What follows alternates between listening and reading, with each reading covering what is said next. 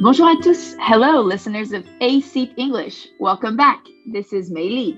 欢迎大家收听由一席文化出品的《老外来了》，This is 翩翩。So today we are going to be talking about something that happened recently So during the opening of the Winter Olympics, President Xi's name card had HE written on it. Exactly，很多人呢都注意到，during the opening of the Winter Olympics，就冬奥会的开幕式上，这个 opening 上面，习主席的 name card 上面写着他的名字拼音，在他的名字前面呢多了两个英文的大写字母，就是这个 H，一个点儿，然后 E 一个点儿， 这是什么意思呢？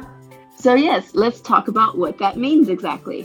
嗯，今天呢，梅丽呢就要给大家来普及一些国际社会上的一些称谓知识，可以说是非常非常的实用。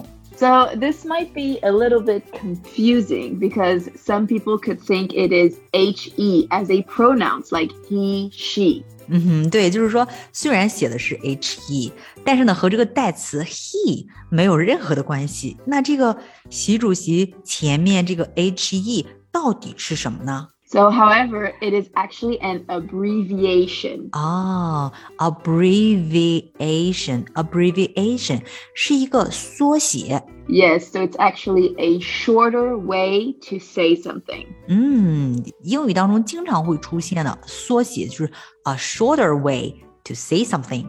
比如说，the abbreviation of it is。 It's so with an apostrophe. So it is written as I T apostrophe S. 啊，就是这个 it is 的一个 abbreviation，就是 its 中间呢加了一个撇儿，就是这个撇儿呢叫做什么 Apostrophe. apostrophe。那这个 the abbreviation of United States So the abbreviation of the United States is US. 啊，US，那大家明白了，这个英语当中呢会出现大量的这种 abbreviation 这种缩写，对吧？那习主席名字前面的这个 HE 是哪两个单词的缩写呢？ HE is a shorter way to say His Excellency. 嗯，His Excellency，也就是这个 HE 这个 H 指的是 His，E 指的是 Yeah. Excellency，right？就是阁下，His Excellency 是用以尊称某些就是显赫尊贵有地位的一些人，叫做 His Excellency。 Exactly. So this is also a polite way to address officials of very high rank, like Yeah. for example, ambassadors, governors. Yeah，就是尊称，对吧？就是去 address 去称呼那种什么呢？officials 官员，什么样的官员呢？A very high rank，非常高级别的这种 officials 这种官员，可以用这个 His Excellency。比如说，我们举一个例子 So for example, you can say His Excellency the French ambassador. His Excellency the French Ambassador，就是法国大使阁下。 Yeah. And you can also say His Excellency Xi Jinping. 嗯，习主席阁下，His Excellency 习近平。 So to put it into a sentence, you can say His Excellency the President will be waiting for you in the hall. 嗯 ，His Excellency the President 就是总统阁下呢，will be waiting for you in the hall，会在大厅里等你。那也就是说，梅丽啊，就是阁下不仅可以是 His Excellency，那如果这个阁下是一个女士的话，是不是也可以说 Her Excellency？ Yes, of course. In this case, it can be used for both men and women because he and her both start with the letter H. 嗯，呃，his 也好，还是 her 也好，都是以这个 h 开头的，所以呢，这个 he 既指啊、His Excellency，也指 Her Excellency，不只指男的，还指女的，对吧？ Yeah, exactly. Yeah. And so this is actually very helpful to know because Mhm. um, this abbreviation is used internationally. Exactly，大家应该了解一下这个 HE 这种缩写哈，因为类似的尊称缩写呢，的确是在国际范围内广泛应用。It is used internationally。比如说，你知道吗？在二零一六年杭州 G 二零峰会的时候哈，各国领导人的名牌上都有这个 HE。比如说，普京的这个 name card 上面印了一行字 Yeah, it was written H E Vladimir Putin. I hope I'm saying his name right. 对，就是他这个普京的这个 name card 上面印着是尊敬的普京阁下，就是这个 H E 后面加他的英文名哈。那当时的美国总统是奥巴马，对吧？他的这个 name card 上面印着什么呢？It was written H E Barack Obama. 嗯，就是尊敬的奥巴马阁下。 哎，也就是说，总统啊，什么大使啊，这些这种 officials of very high rank，很高级别的这种官员，这种 officials 都可以用这个 His Excellency 来称呼，对吧？Yes, definitely. But however, His Her Excellency would not be used for royal family. 哦，也就是说，皇家贵族们是不用这个 His or Her Excellency。那么就是说，在皇家这个 royal family 当中。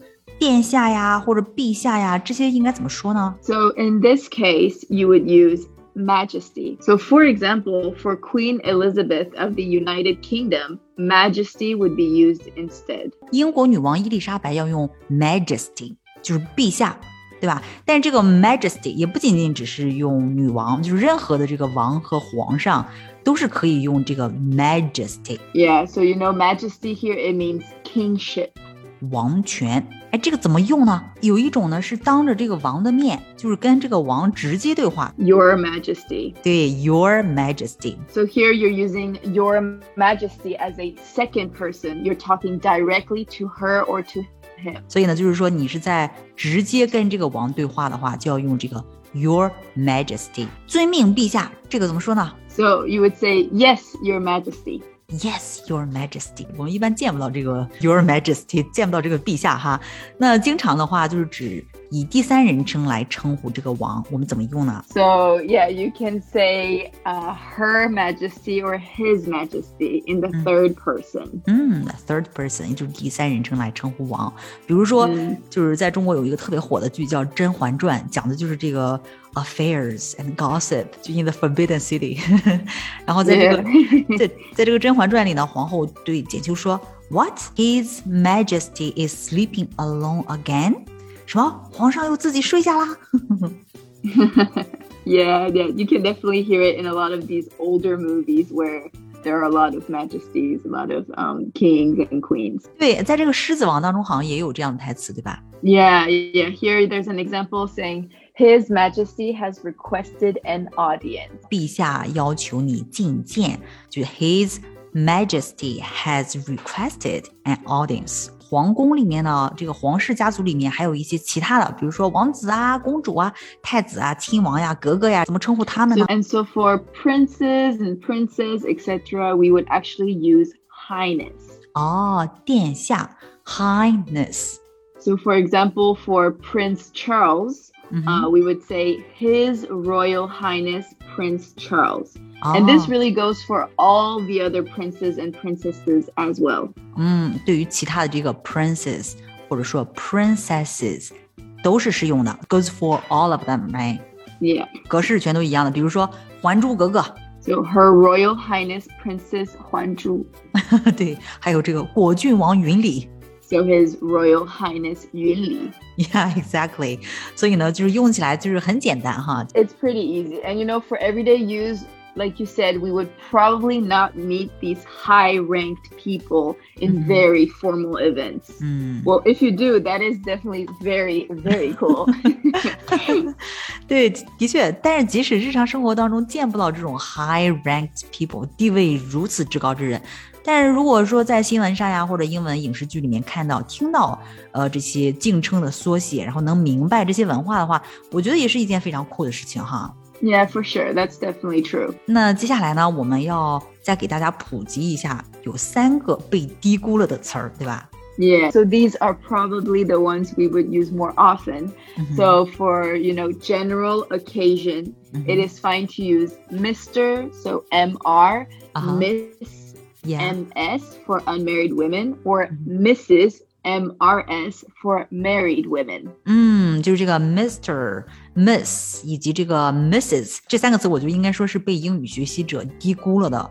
嗯，因为其实这三个词儿哈，不仅仅只是先生、小姐、夫人的意思，在英文当中呢，这三个词儿有着更加广泛的用法。Yes, so for example, in America or even in France, we would just use Mr. the President when we talk about them. 哦，就称呼总统，不管是在美国还是法国，称呼总统的时候呢，都是可以直接说 Mr. the President，就是总统先生。哎，其实梅丽，你知道我我我觉得好像不光是政府人员哈，学校老师也是广泛的使用这个 Mr、Mrs 以及啊、Miss。Yes, yes. At school, we would also refer to teachers as Miss, Mrs., or Mr.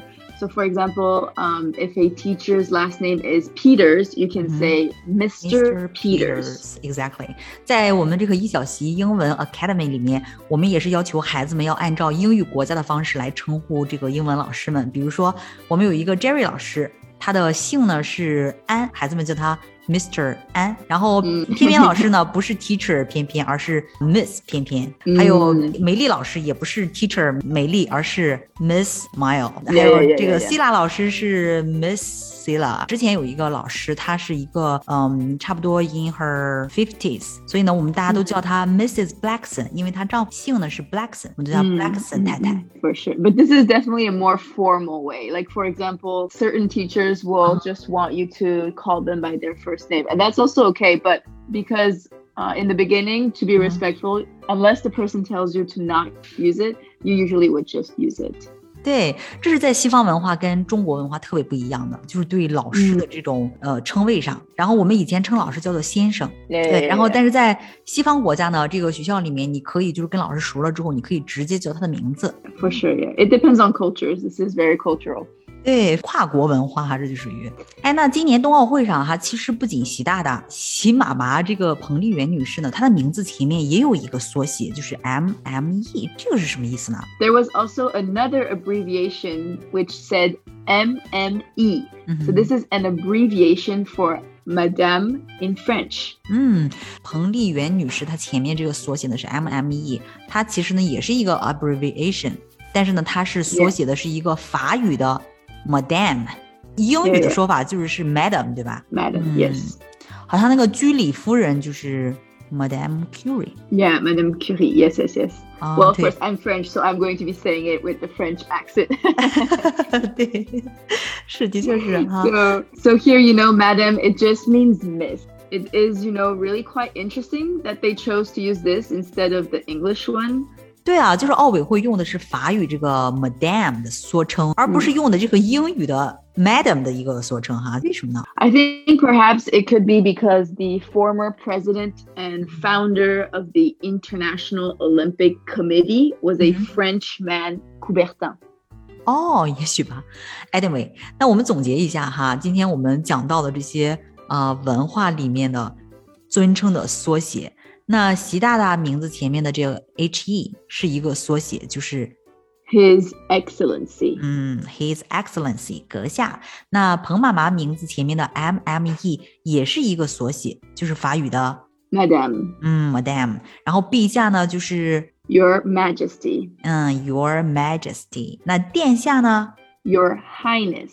嗯，exactly。那政府官员呀，或者老师啊，都可以直接用 Mr、Miss 以及 Mrs 加名字或者姓来称呼。 Yeah. 那这一期节目 Exactly. 大家学到了吗？相信后面再看任何的英文影视剧，可能大家就觉得又一个文化点被解锁了。 For sure. So hopefully this was helpful and you actually got to learn something. See you next time. Bye bye.